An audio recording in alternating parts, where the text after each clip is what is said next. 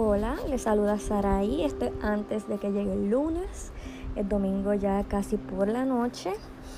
Y hoy tuve un día muy bonito. De hecho, he tenido un fin de semana muy bonito. Eh, les cuento que en el día de ayer tomé la decisión de bautizarme junto con mi esposo. Ya yo me había bautizado eh, cuando era pequeña pero entendía que, siendo yo ya una adulta y teniendo mejor conciencia de lo que significaba, eh, quería volver a realizar este acto, esta vez con conciencia. Y como les dije, mi esposo también eh, se bautizó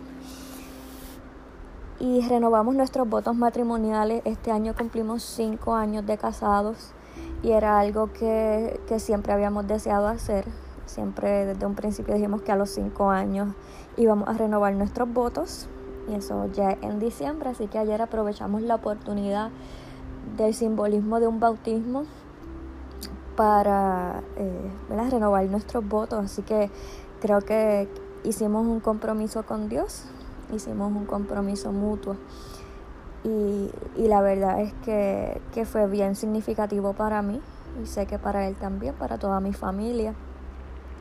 Y en el día de hoy estuvimos en la fiesta de acción de gracias de la iglesia, en la cual eh, tuvimos varias visitas que, venían ¿verdad? a cantar o a traer un mensaje y, y fue un momento muy especial en la iglesia, fue algo muy bonito. Y basado en esa experiencia que tuve hoy y la experiencia que tuve ayer, quería que habláramos un poco de lo que se acerca, que es el día de dar gracias, a pesar de que podemos dar gracias diariamente y a veces eh, simplemente damos gracias, por ejemplo, en el supermercado cuando nos atienden y nos dan el cambio decimos gracias o cuando nos sirven la comida en algún lugar. Pero quiero hablar de una vida en acción de gracias, una vida con mentalidad de gratitud cuando, cuando yo tuve anorexia y cuando tuve eh, todo lo que la anorexia trajo, porque no fue solamente la anorexia, era el dolor constante de estómago, las gastritis, eh, los bajones de azúcar, em, la falta de concentración, los ataques de pánico, el llanto, el dolor emocional.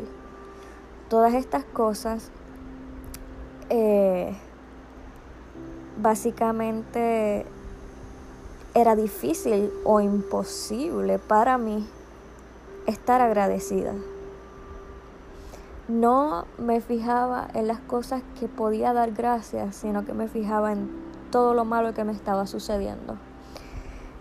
Y hoy me puse a reflexionar, hoy hubo uno de los invitados estaba hablando de cuando nos suceden cosas malas, sea un accidente de carro, eh, un familiar. Él habló jocosamente sobre las cenas familiares y pensé en, ustedes, en, en, Anda, porque él habló de los comentarios que hace la familia, que cuando llega el soltero, pues le preguntan cuándo te vas a casar y cuando llegan los que se casaron, cuándo vas a tener un hijo y al que rebajó le dicen que está muy flaco y al que subió de peso que, está muy gordo.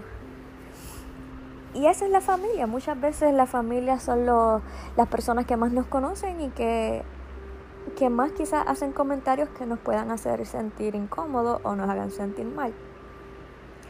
Y muchas veces eh, evitamos esto, que, que es algo de lo que hablamos en unas pasadas ediciones cuando estuvimos hablando sobre las festividades que se acercan y cómo cuidarnos emocionalmente. Y todo eso sigue siendo válido. Pero ahora quiero que lo veamos desde el punto de vista del agradecimiento. Por ejemplo, si hoy tú tienes a tu mamá con vida, da gracias a Dios por tu mamá da gracias por ella o dale las gracias a ella por todo lo que ha hecho y por todo lo que ha sacrificado por ti. A veces no tenemos la mejor relación con nuestros padres, pero cuando crecemos y, a, medida que somos adultos y cuando tenemos nuestros propios hijos, nos damos cuenta de lo difícil que es ser padres y los muchos sacrificios que, que ellos hacen por nosotros. Pongo el ejemplo de la madre porque yo perdí a mi mamá hace 10 años. Y fue probablemente el momento más doloroso de mi vida.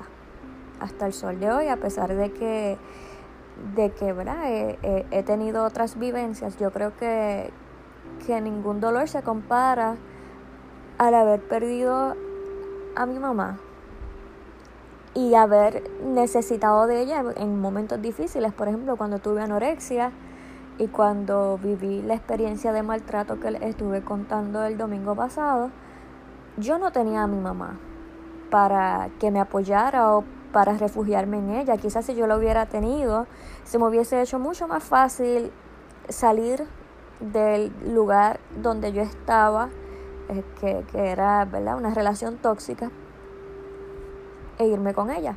Porque el apoyo de, de una madre usualmente es incondicional y uno sabe que puede confiar en ella. Eh, las madres con el tiempo se convierten en nuestras mejores amigas. También puede suceder con, los padres. tengo personas cercanas que han perdido a su papá y, tampoco ha sido muy fácil para ellos. Yo tengo la experiencia de, de haber perdido a mi mamá y puedo hablar desde mi experiencia sobre perder una madre y el deseo de que cada persona que tenga a su mamá aproveche cada momento que pueda con ella, independientemente de, de las manías que pueda tener o de la personalidad que pueda tener o las cosas que no tengan en común, que aprovechen el tiempo con las personas amadas porque no sabemos en qué momento ya no van a estar. Y puede ser algo cliché, pero es la realidad el día que mi mamá falleció yo estaba en la universidad. Estaba en la casita del programa de honor de la Universidad de Calle. Estaba eh, preparando unas papas, me acuerdo. Estaba preparando unas papas, estaba en la oficina del director del programa de honor, en una cocinita que tenían, y allí recibí la llamada en donde me notificaron que mi mamá había fallecido. Y en ese momento mi vida cambió he aprendido muchas lecciones, he aprendido muchas cosas que me han hecho madurar, al punto de que también tuve que agradecerle a Dios que terminó su sufrimiento, que, que ya ya no sufre, que ya no está enferma, que ya no tiene dolor. Pero es difícil, es difícil cambiar nuestra manera de pensar cuando nos enfocamos en todo lo que nos sale mal y en todo lo que no somos, en vez de fijarnos en lo que podemos agradecer. Y de nuevo, lo hablo desde la experiencia, porque cuando se sufre una enfermedad de salud mental, cuando se sufre un trastorno alimenticio, es bien difícil enfocarse en algo que no sea lo que estamos viviendo o que no sea mirar con ojos negativos lo que nos está pasando. Si yo no hubiese tenido anorexia y si yo no hubiese pasado por las experiencias que poco a poco le he ido narrando, yo no estaría aquí hablándole a ustedes. Mi razón de fundar ANDA, como les conté el domingo pasado, fue que ninguna otra persona tuviese que pasar solo el proceso de recuperación porque yo lo pasé sola. Cuando yo me estaba recuperando no había algo como ANDA y era algo que, que yo deseaba tener y que yo necesitaba y que me hubiese encantado tener alguien con quien hablar, alguien que comprendiera. Así que hasta cierto punto yo doy gracias porque de mis malas, de mis malas experiencias en la vida han surgido cosas buenas y bonitas. Y hoy quiero invitarte a que empieces a mirar la vida desde los lentes del agradecimiento. Eh, yo sé que no todas las personas que escuchan este podcast están en nuestro chat de grupo de apoyo, pero les comparto algo que mencioné hace unos días y, se los recalco a, a las personas que sí lo leyeron sobre agradecerle a nuestro cuerpo. Cuando se sufre un desorden alimenticio, nuestro cuerpo sufre mucho. El maltrato, porque es un tipo de maltrato que estamos imponiéndole a nuestro cuerpo, sea haciendo ejercicios de más, sea no comiendo, sea vomitando, sea cual sea el comportamiento desordenado que tengamos con nuestra alimentación, estamos maltratando nuestro cuerpo. Y a veces vemos esos resultados en pruebas de, de laboratorios o en exámenes médicos que determinan el daño que estamos provocándole a nuestro cuerpo. Y aún así nuestro cuerpo resiste y busca mecanismos para protegernos. Básicamente algunos de los síntomas de anorexia son mecanismos de defensa del cuerpo, como por ejemplo cuando sale el lanugo, especialmente en los brazos y en la cara, eso es una forma del cuerpo tratar de mantener el calor para que los órganos vitales no se dañen. Igual cuando se pierde la menstruación o se pierde el cabello, es porque el cuerpo está utilizando ya las reservas y está deteniendo todo lo que no sea esencial para que podamos sobrevivir. Así que yo doy gracias por este cuerpo inteligente, que en mi fe y en mis creencias yo entiendo que un ser superior a mí tuvo que haberme creado porque es tan perfecto cada mecanismo, cada conexión, cada cosa, el cerebro, la inteligencia innata con la que viene para funcionar como una computadora, una base de datos que sabe cómo funcionar cada cosa, cómo trabajar con cada cosa en cada situación. Inclusive la ansiedad, inclusive la adrenalina, porque aunque algunas de nosotras suframos a causa de ansiedad o que tengamos un descontrol al momento, sabemos que hay respuestas de ansiedad del cuerpo para salvarnos la vida, como, como este, eh, la respuesta de, de fight or flight, eh, pelear o correr, que es cuando, cuando tenemos una situación en la que o el cuerpo nos da una fuerza sobrenatural que utilizamos para pelear y defendernos de un ataque, o nos da las fuerzas necesarias para correr, la adrenalina para correr y salvarnos. Nuestro cuerpo está diseñado para tratar de salvarnos. Y nuestro cuerpo no es solamente físico, nuestro cuerpo también tiene un ser emocional, un ser espiritual. Y por eso yo entiendo que, que debemos comenzar a ver no solamente lo que nos sucede en el físico, sino conectar eso con lo que nos sucede en lo emocional y en lo espiritual. Y por eso desde el punto de vista del agradecimiento podemos cambiar nuestro pensamiento a una forma de vivir más positiva a pesar del trastorno, a pesar de la depresión, a pesar de, la ansiedad, a, pesar de lo que sea que estemos pasando en el momento, podemos cambiar la percepción de lo que estamos viviendo. A la misma vez entiendo que además de la gratitud, debemos aprender a vivir en perdón. Yo recuerdo un momento en mi vida que, que tenía bastante coraje con una persona, probablemente podría decir rencor, pero ese rencor no le hacía daño a la otra persona, la otra persona ni siquiera sabía de mí en, en ese momento, o sea, sí sabía de mi existencia, pero no me veía, no, no teníamos contacto alguno, no había forma de dejarle saber a esa persona cómo yo me sentía al respecto.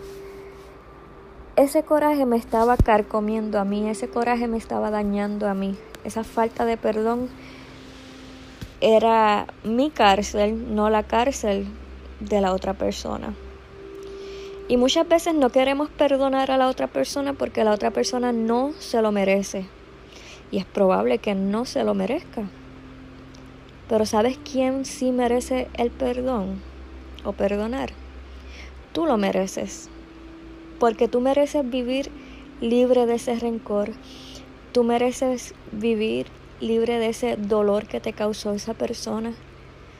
Así que perdonar a la otra persona no quita las consecuencias de vida que vaya a tener la otra persona.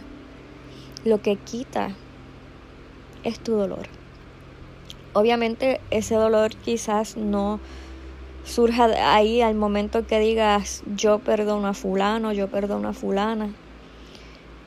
No creo que, que en todos los casos sea inmediato, pero el hecho de que lo declares con tu boca, entiendo que, que empieza a crear cambios en tu interior.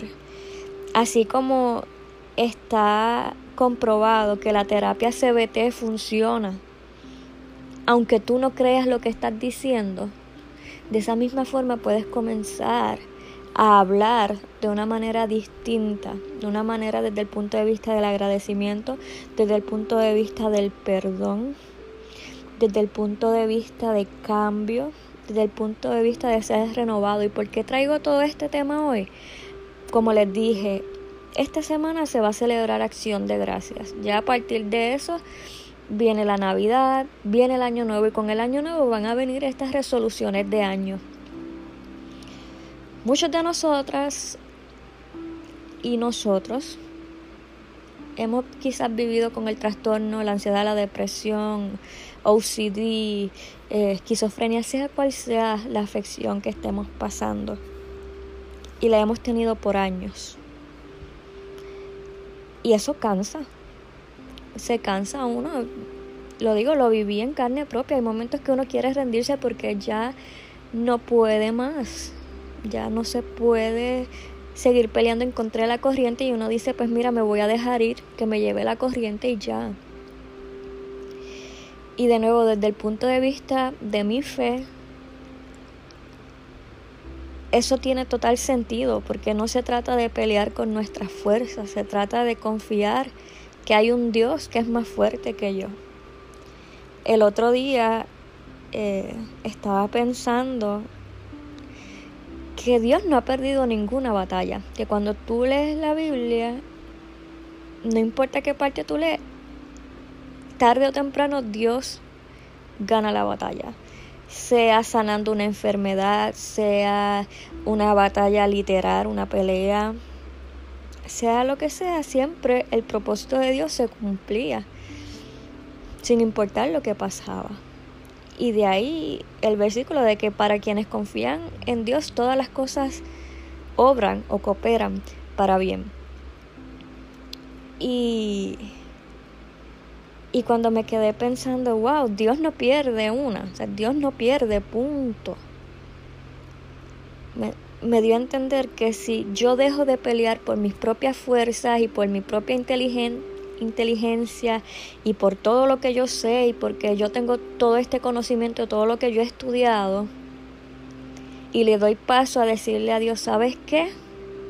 Con mi fuerza yo no puedo, con mi inteligencia yo no puedo realmente siento que no puedo más. Ayúdame. Y cuando uno cede ese control y entiende que Dios no pierde ninguna batalla,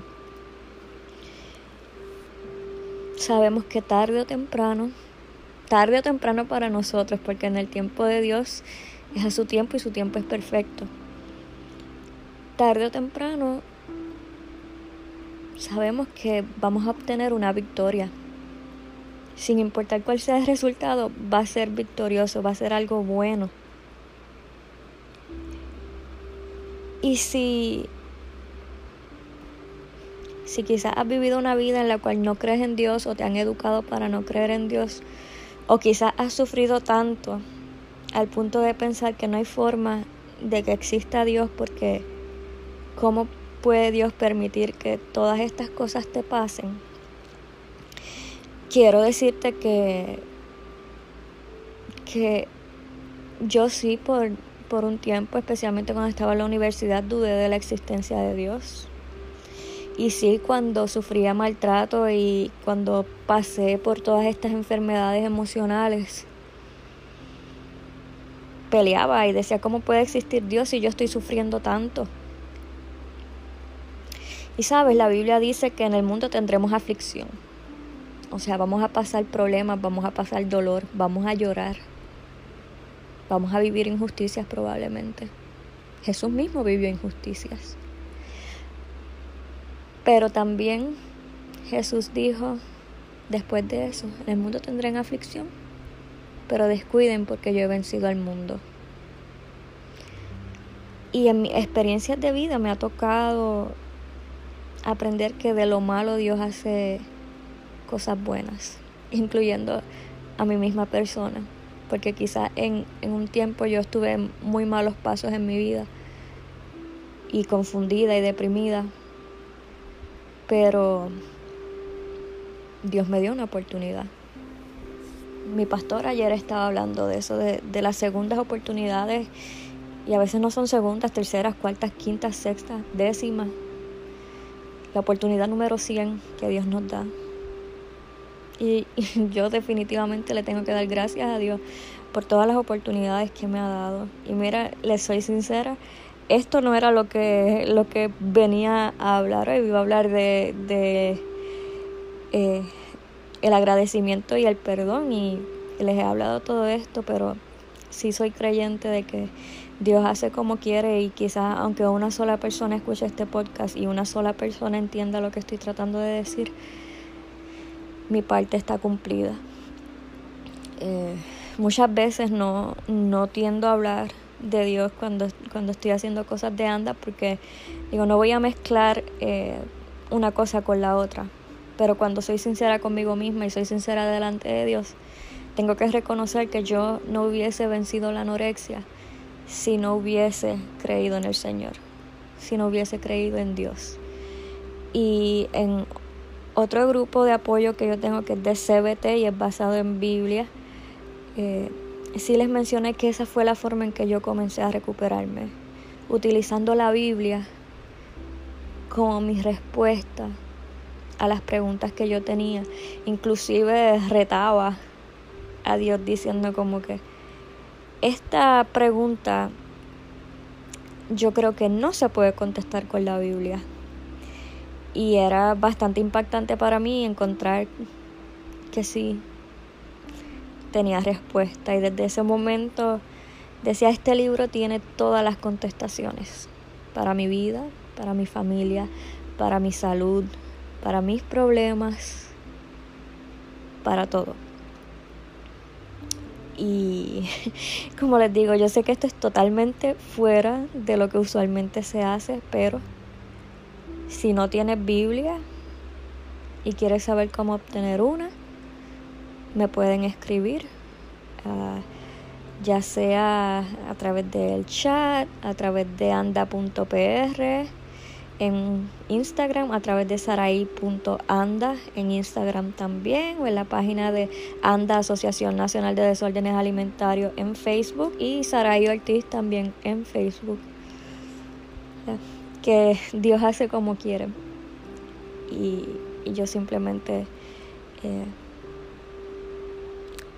estoy como aquí como que de intermediaria entre la persona que sea que, que Dios quiere hablarle. Y te digo que sí hay respuesta para tus preguntas, sí hay sanidad para tu enfermedad. Una de mis historias favoritas en la Biblia es la mujer del flujo de sangre. Esta mujer tuvo un sangrado por 12 años. Piensa en cuánto tiempo llevas cargando tu enfermedad, tu problema, tu situación.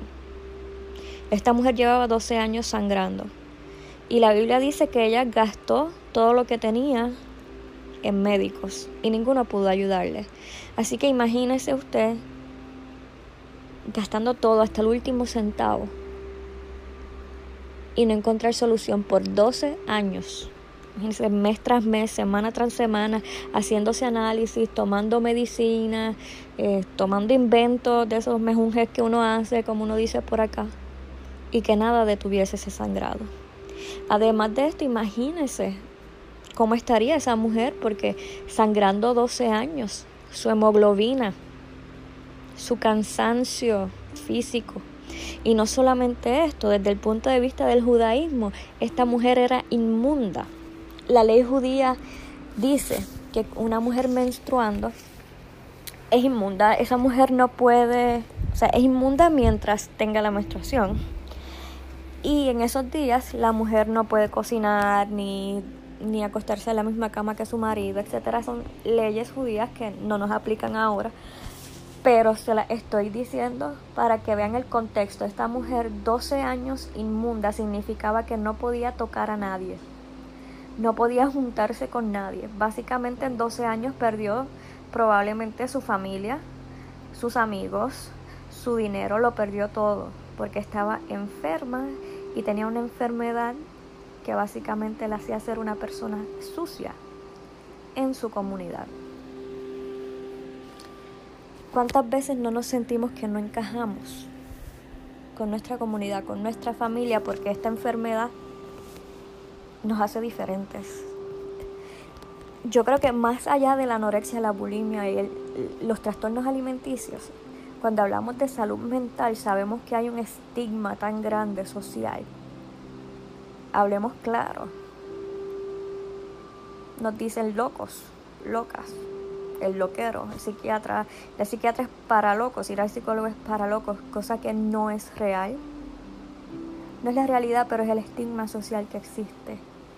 Y muchas veces nos atrevemos quizás a decir en el trabajo, yo tengo diabetes o padezco de asma, pero no nos atrevemos a decir que estamos deprimidos o que tenemos pensamientos suicidas, porque entonces sentimos que estamos poniendo en riesgo perder nuestros trabajos a causa de una enfermedad que no es nuestra culpa.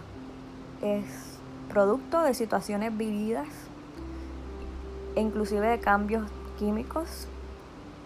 Así como esta mujer no tenía culpa de llevar 12 años menstruando, sangrando, sin parar.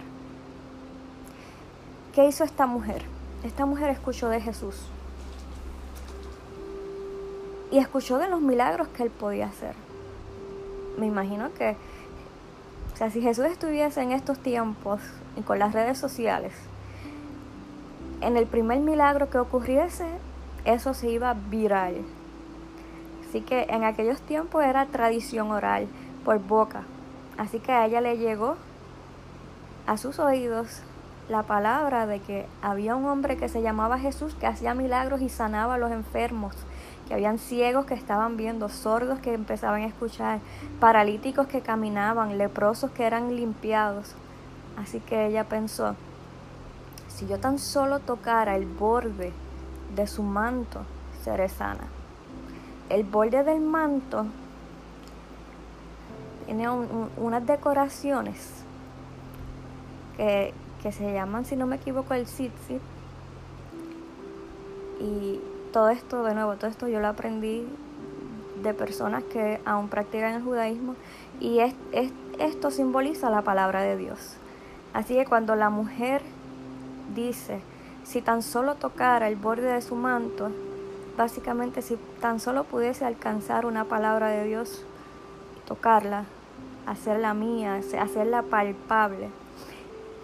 ¿Y por qué les explico esto? Porque cuando yo tenía anorexia, yo decía, ¿cómo yo puedo tocar el borde del manto si Jesús no está aquí?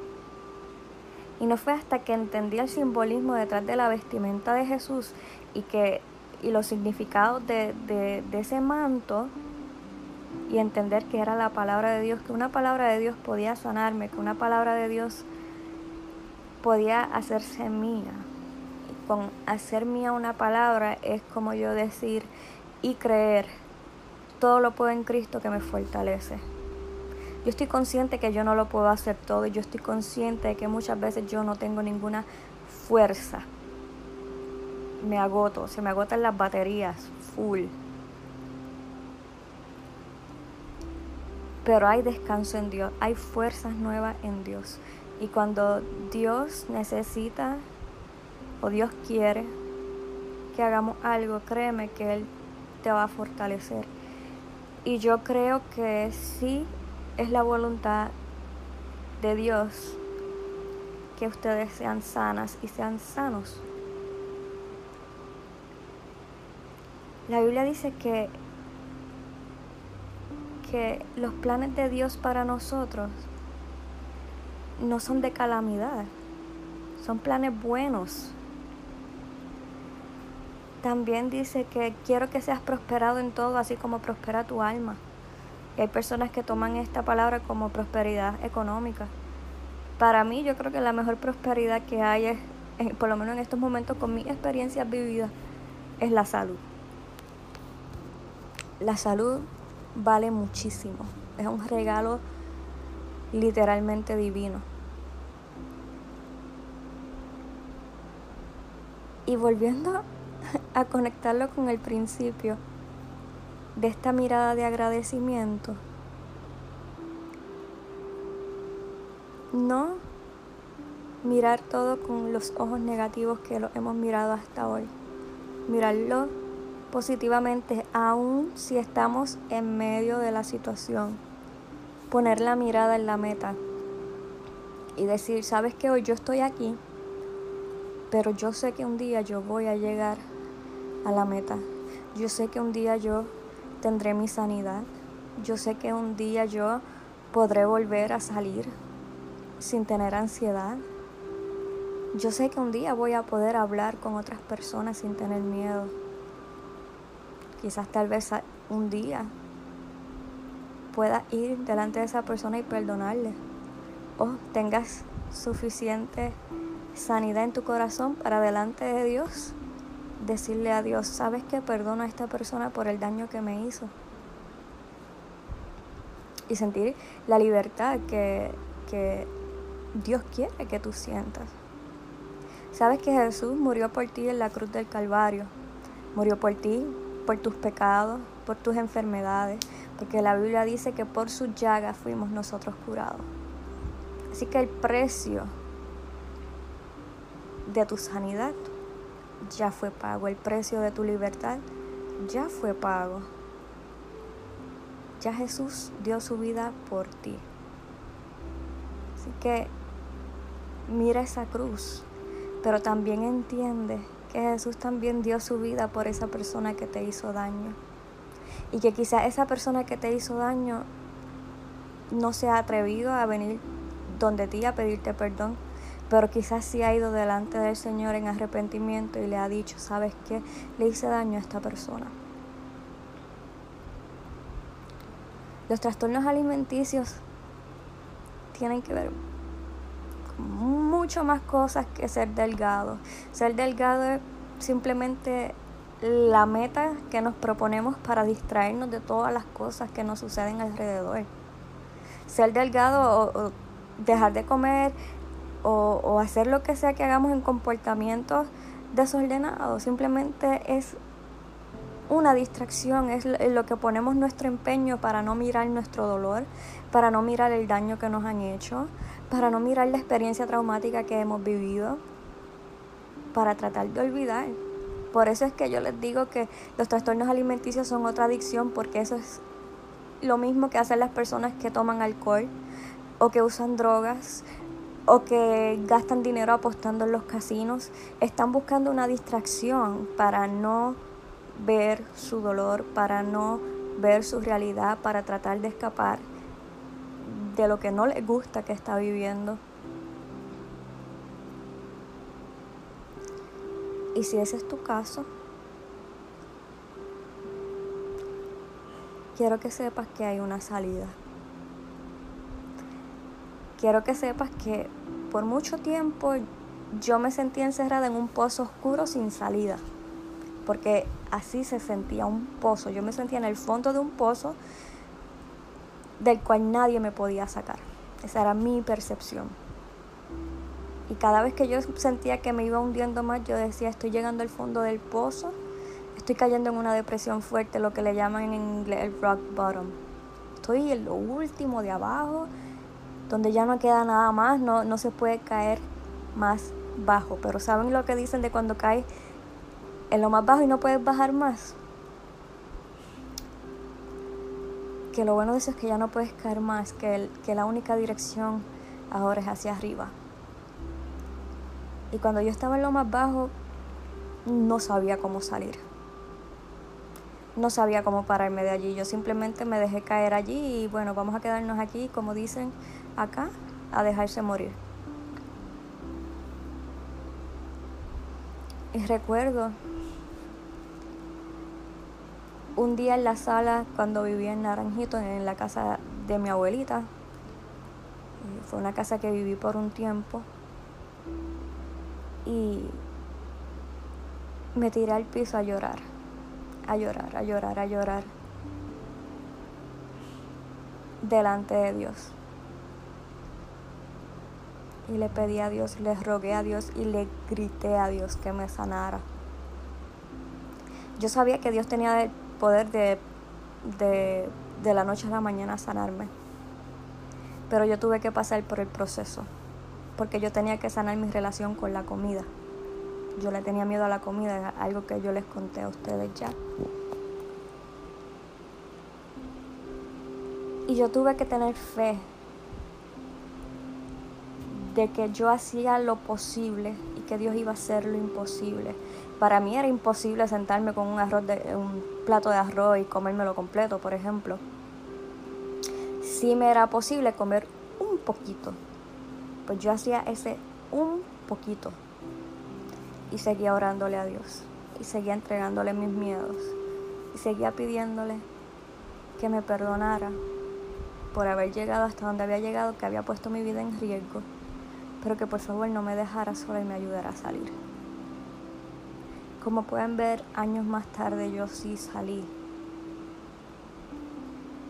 Y yo le doy tantas gracias a Dios.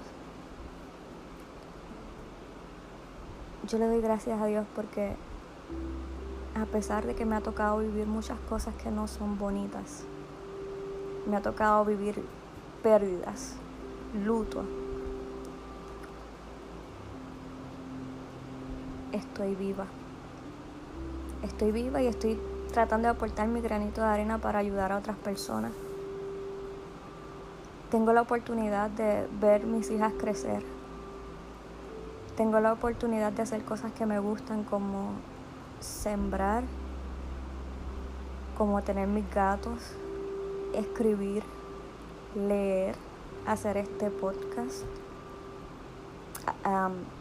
ayudar a otras personas en el sentido de, de la iglesia. Por ejemplo, yo cociné, llevé un poco de comida para las personas que son veganas en la iglesia, para la actividad. Y esas cosas a mí me llenan de felicidad. A mí me gusta cocinar y a mí me gusta que la gente pruebe mi comida, así que yo estaba contentísima. Hay pequeñas cosas que pasan desapercibidas cuando no tenemos ojos de gratitud. Hay pequeñas cosas que significan el mundo, que lo significan todo. Poder abrazar a una persona que ama, poder hablar con alguien que quieres mucho. Si tienes hijos, poder estar con tus hijos, cuidarlos a pesar de la condición de salud que tengas.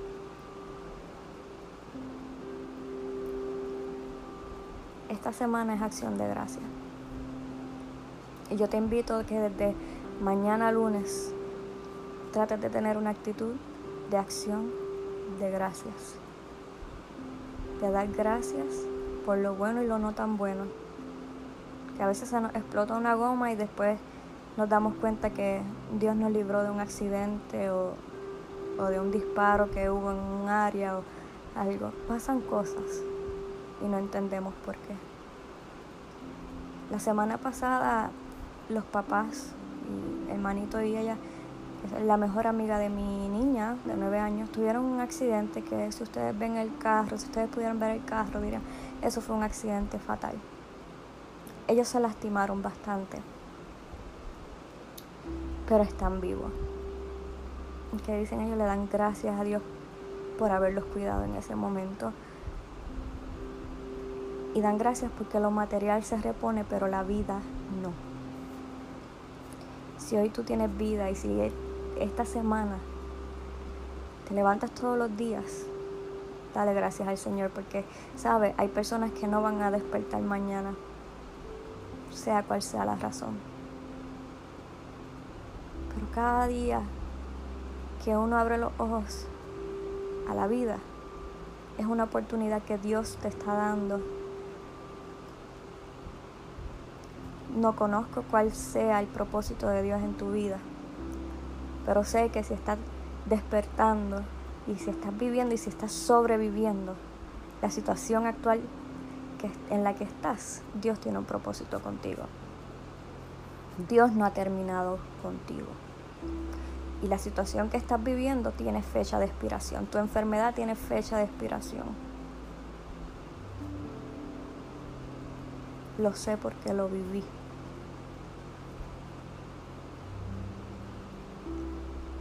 Les invito a vivir agradecidos por la vida, por todo lo que tienen. Si tienes un techo, ya tienes más que muchísima gente en el mundo. Si tienes ropa, ya tienes más que muchísima gente en el mundo. Tienes comida, wow, dale gracias al Señor. Si no tienes, comunícate también conmigo a los mismos medios que mencioné. Porque soy de las personas que cree que nadie debe acostarse sin comer. Más cuando, si yo tengo, aunque sea un poco, y te puedo dar un poco de lo que yo tengo. Y si no tengo, busco a alguien que tenga y lo compartimos.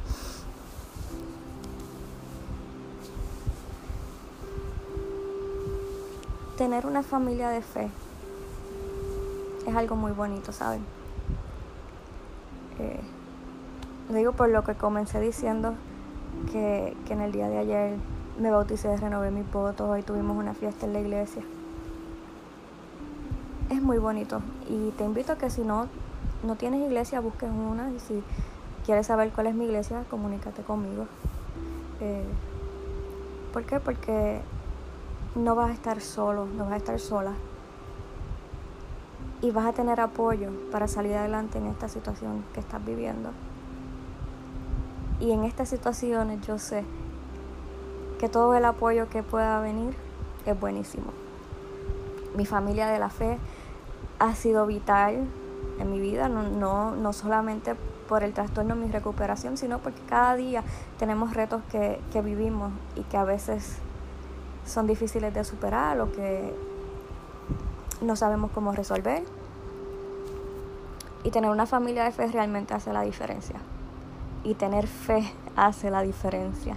Y creer en Dios hace la diferencia. Como les digo, no, esto no fue lo que yo tenía en mente, pero fluyo con lo que sea que, que Dios quiera hablar a, a, quien quiera hablarle.